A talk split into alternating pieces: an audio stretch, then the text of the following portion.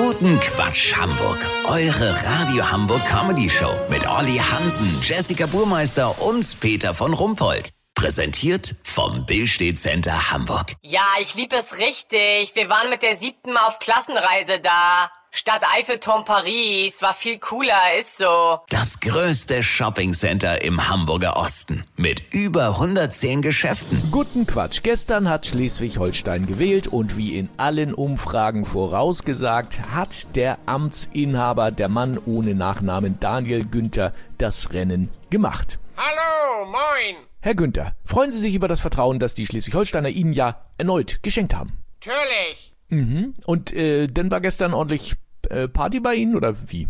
Nö, ein paar Leute haben angerufen, gratuliert. Okay, und jetzt, was packen Sie denn so als nächstes an? Den Türgriff. Muss los, in Landtag. Ja, das ist äh, witzig.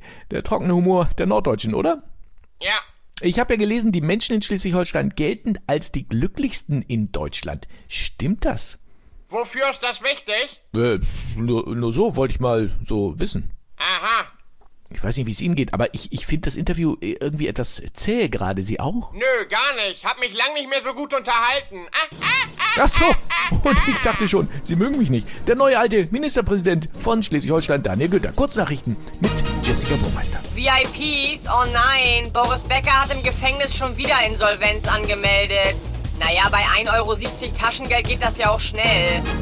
Ukrainischer Botschafter Andrei Melnik pöbelt gegen deutsche Erdbeeren. Sie würden nur an ihren Schalen liegen und nichts zur Verbesserung der Situation beitragen.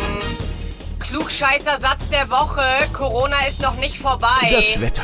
Das Wetter wurde Ihnen präsentiert von Die neue Autokrat ist da. Dieses Mal im Heft.